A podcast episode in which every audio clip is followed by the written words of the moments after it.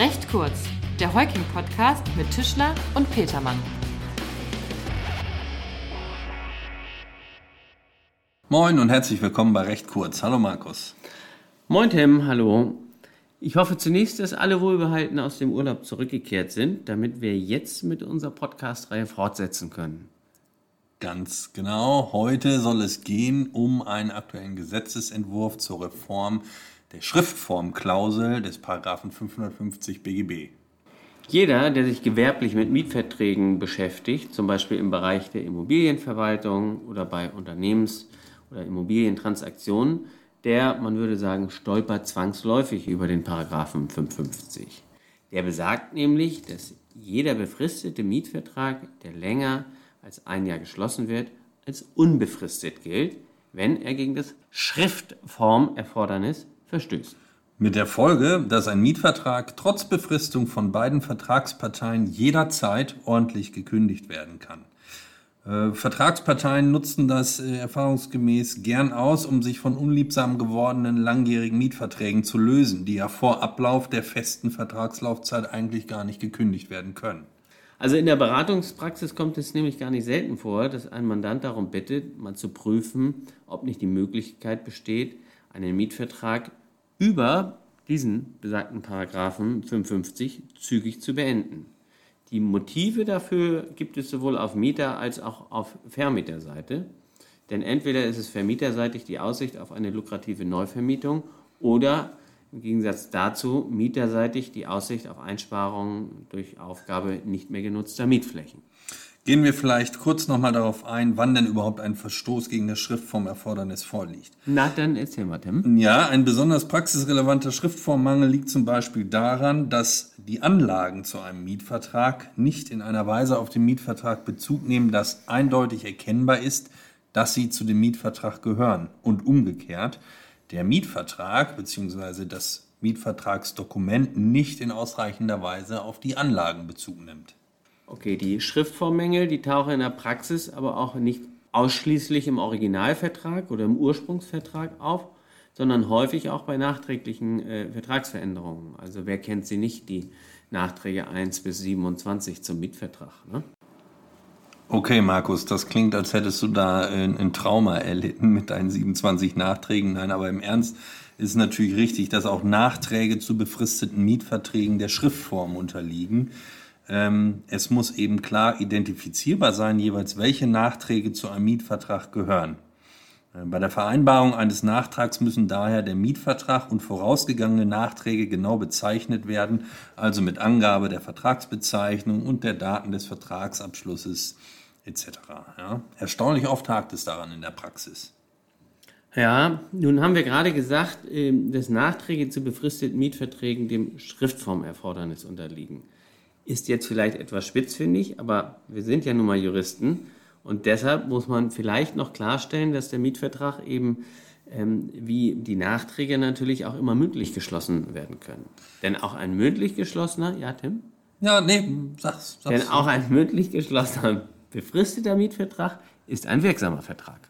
Absolut. Allerdings dann eben mit der Besonderheit dieses Paragraphen 550 BGB, dass ja dann äh, unbefristet ist und jederzeit ordentlich gekündigt werden kann. Also mit einer Frist von drei Monaten. So ist es. Und warum das Ganze so ist, erschließt sich dann, wenn man sich mal den ursprünglichen Zweck der Regelung anschaut. Ursprünglich diente die Regelung nämlich ausschließlich dem Schutz des Erwerbers einer vermieteten Immobilie. Völlig richtig, denn äh, der Erwerber einer vermieteten Immobilie tritt qua Gesetz in den bestehenden Mietvertrag des Voreigentümers mit dem Mieter ein. Landläufig bezeichnet als Kauf bricht nicht Miete. Paragraph 566 BGB für die Freunde der Statistik. Wie dem auch sei, das Schriftformerfordernis soll nun jedenfalls sicherstellen, dass der Käufer nicht die Katze im Sack kauft.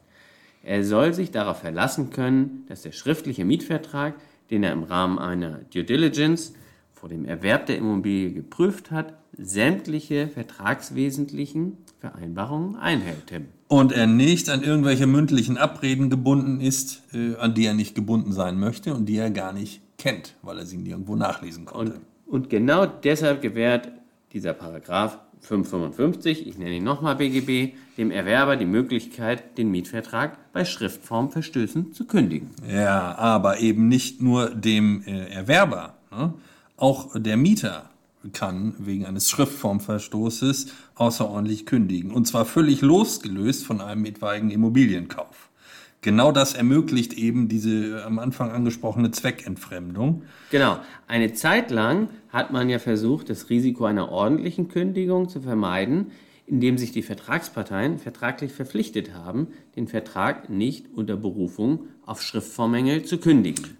Dem hat der BGH aber einen Riegel vorgeschoben, ne? Wenn das so ist, dann erläuter uns doch mal, wie sieht der Riegel aus? Naja, Markus, ganz einfach. Der BGH hat äh, mehrfach entschieden, dass solche Schriftformheilungsklauseln unwirksam sind. That's it. Dies bedeutete, dass stets ein genaues, exaktes und auch unter Umständen sehr aufwendiges Arbeiten bei der Vertragsgestaltung notwendig war, um das Risiko der jederzeitigen Kündigungsmöglichkeit zu vermeiden. Ja, insbesondere war damit ja auch ein hoher Verwaltungsaufwand äh, verbunden. Ne? Genau das soll sich ja nun ändern. Deshalb hat der Bundesrat vorgeschlagen, den Paragraph 55 äh, BGB zu streichen. Aber nicht etwa, damit der Immobilienkäufer jetzt doch die Katze im Sack kauft, oder? Nein, kommen wir mal ab von der Katze, aber nein, natürlich nicht. Es soll eine neue Regelung geben, nach der zukünftig nur noch der Käufer einer Immobilie, also der neue Vermieter, bei einem Schriftformverstoß ordentlichen kündigen darf. Also weder der alte Vermieter noch der in der Wohnung lebende Mieter. Wenn ich das richtig verstehe, ist das ja, Markus, gemessen an dem Zweck der Regelung, den wir vorhin mal ähm, angedeutet haben, total einleuchtend. Denn der Käufer der Immobilie ist geschützt und gleichzeitig ist eine Zweckentfremdung durch die anderen Parteien, alter Vermieter und Mieter, ausgeschlossen. Ja, vollkommen zutreffend. Der Regelungsvorschlag geht aber sogar noch weiter.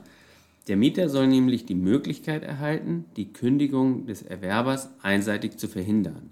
Innerhalb von zwei Wochen nach Erhalt der Kündigung kann er vom Vermieter verlangen, das Mietverhältnis fortzusetzen.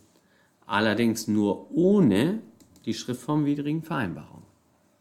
Klingt aber äh, fair, wenn ich das mal so durchdenke. Der Käufer der Immobilie muss sich eben nicht mit Regelungen im, Mietvertrag auseinandersetzen, die er vorher nicht äh, vorhersehen konnte. Und der Mieter fliegt nicht zwangsläufig raus, wenn der neue Vermieter die schriftformwidrigen Regelungen nicht akzeptiert. Ja, so ist es. Allerdings muss der Mieter dann auch auf die schriftformwidrigen Regelungen verzichten. Das kann ja für ihn durchaus auch einen Nachteil bedeuten, weil ihn die schriftformwidrige Regelung begünstigt hätte. Ja, aber trotzdem halte ich die Regelung für ausgewogen, weil der Mieter im Ergebnis zumindest selbst entscheiden kann, ob er den Mietvertrag ohne die Schrift vom widrigen Klauseln fortsetzen möchte oder nicht. Und trotzdem wird der Käufer dem ursprünglichen Zweck entsprechend geschützt. Und für die ursprünglichen Mietvertragsparteien führt die Regelung zu erheblich mehr Rechts- und Planungssicherheit, denn zwischen ihnen gelten ja auch die schriftformwidrigen Vereinbarungen. Ja, Blöd ist allerdings, wenn dann nach einem Immobilienerwerb die ganze Zeit das Damoklesschwert über dem Mieter hängt, dass der neue Vermieter von seinem Kündigungsrecht Gebrauch macht. Aha, genau deshalb soll der neue Vermieter die Schriftformkündigung auch nur innerhalb von drei Monaten ab Kenntnis von der schriftformwidrigen Vereinbarung ausüben können.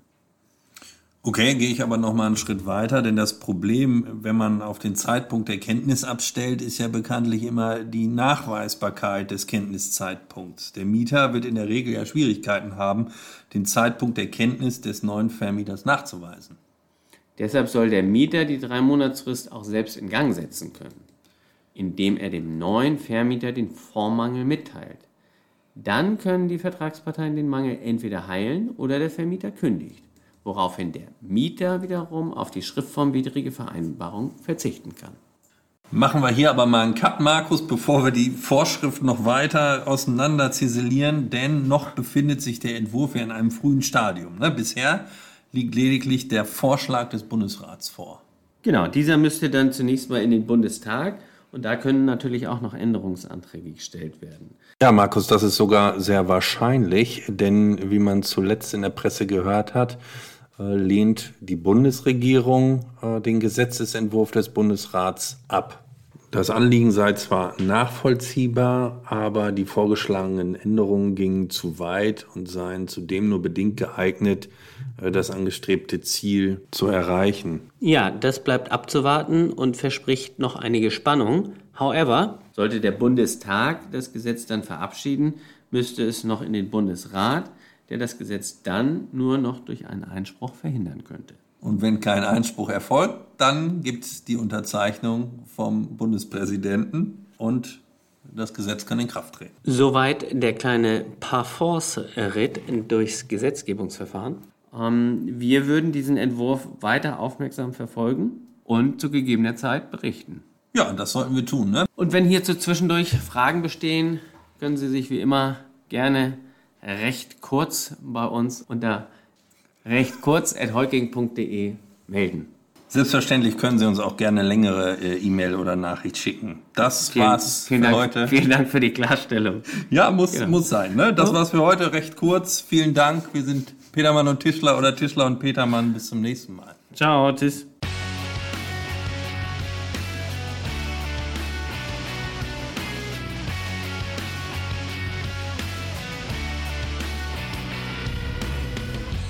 Das war recht kurz, der Heuking-Podcast von und mit unseren Rechtsanwälten Tischler und Petermann.